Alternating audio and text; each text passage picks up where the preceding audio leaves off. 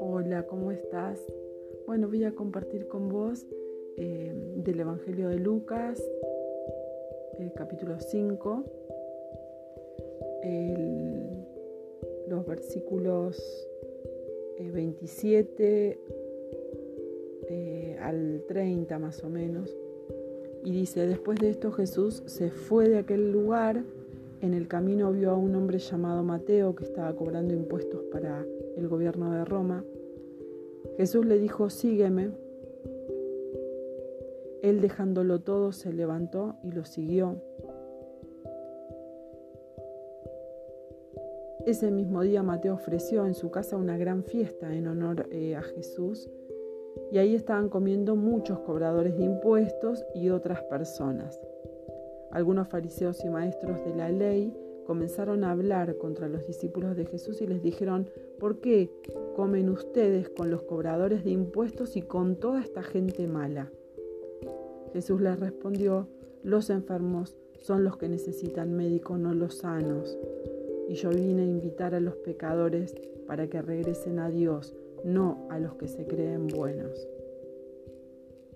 Una de las cosas que más me impacta de la lectura este año, porque siempre me detengo en otra parte, ¿no? que es en la rapidez con la que Jesús va caminando, lo ve a Mateo y le dice, seguime. Y Mateo se levanta, deja todo y lo sigue. Y esta vez me impactó ya desde el comienzo cuando dice que en el camino vio a un hombre llamado Mateo.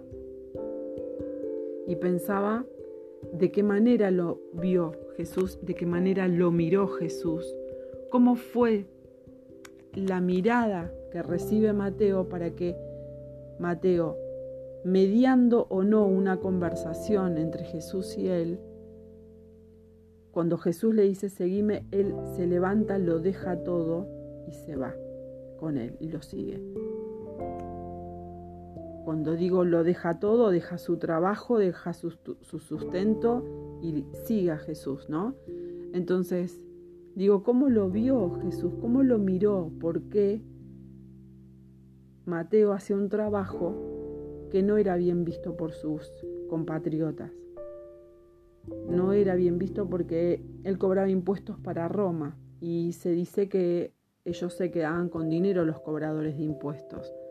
Entonces eran judíos pero cobraban impuestos para Roma y esto era muy mal visto por los judíos, sobre todo eh, los judíos que eran los que se encargaban de que se cumpla la ley eh, de Dios, por decirlo de alguna manera. Entonces eh, digo, las miradas que recibía Mateo en líneas generales me suenan más a que hayan sido miradas de desprecio, de desaprobación, de rechazo, de juicio, ¿no? Que de hecho se nota porque eh, cuando él ese mismo día dice que él hace una fiesta en honor a Jesús, eh, los fariseos y los maestros de la ley dicen, ¿por qué ustedes comen con esta gente? ¿Por qué comen con, cobradores de impuestos? Es como que digamos hoy con, con corruptos. ¿Por qué hacen esto? ¿No? Eh, y Jesús le aclara, les aclara, ¿no? Como que, bueno, que ellos necesitan a Dios también, ¿no?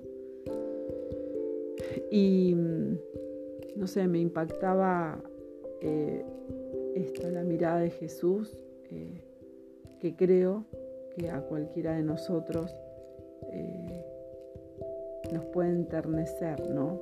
Nos puede sacar al menos de, de, la rutina que estemos viviendo, de los problemas, de las circunstancias que estemos viviendo, ¿no?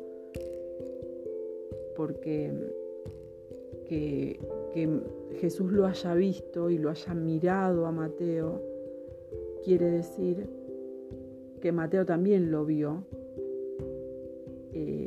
Entrecruzaron miradas y como digo, tal vez una conversación, ¿no? Vaya uno a saber, pero la Biblia registra que Jesús le dice que lo siga eh, y eso es lo que ocurre, que se levanta, deja todo y lo sigue. Y no sé, me gusta pensar en, esa mirada hoy que, todos necesitamos, eh, que yo necesito. No sé, me gustaría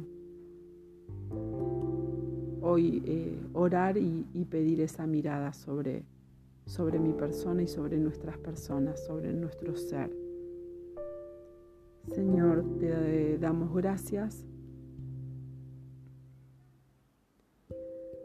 porque es tan claro, Señor,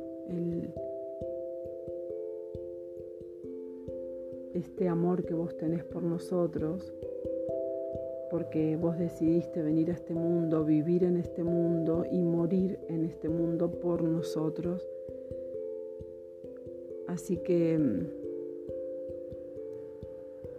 interpreto que, que, tu mirada ha sido de amor, de no juicio para, para Mateo. Y mm, por más que vos sabes eh, todo lo que hacemos, eh, cómo nos comportamos, lo que pensamos, lo que sentimos, cómo emocionamos, cómo, cómo vivimos. Y sabes todo de nosotros, pero así y todo vos eh, nos amás y nos seguís mirando y nos seguís buscando Y eso para nosotros es hermoso saberlo.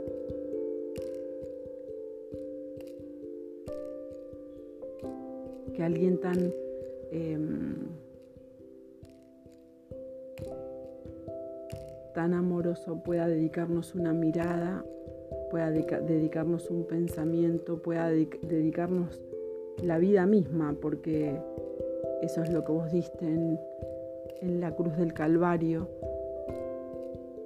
y hoy te pido, Señor, que nos sigas mirando, que sigas mirando nuestras necesidades, que sigas mirando nuestros corazones, que sigas mirando todo nuestro ser, todo lo, que tenemos, eh, todo lo que nos, nos rodea, Señor, y todo lo que amamos como nuestros seres queridos, como nuestro trabajo, eh, los lugares donde nos movemos, donde estudiamos, donde andamos cada día, Señor, donde nos toca convivir cada día, Señor. Así que te damos, te lo damos todo, Señor. Te lo damos todo con la esperanza de que tu mirada esté siempre sobre nosotras. Esté siempre tu mirada posada en nosotros. Y eso es lo que nos va a dar la paz y lo que nos va a ayudar a sacar nuestra mirada de los, de los problemas, de las circunstancias, de los temores, de los enojos, de las tristezas, poder dejarlo todo para, para seguirte, para seguir tu consejo, tu camino, Señor. Muchas gracias. Te damos en el nombre de Jesús, porque caminamos confiados si vos nos estás mirando.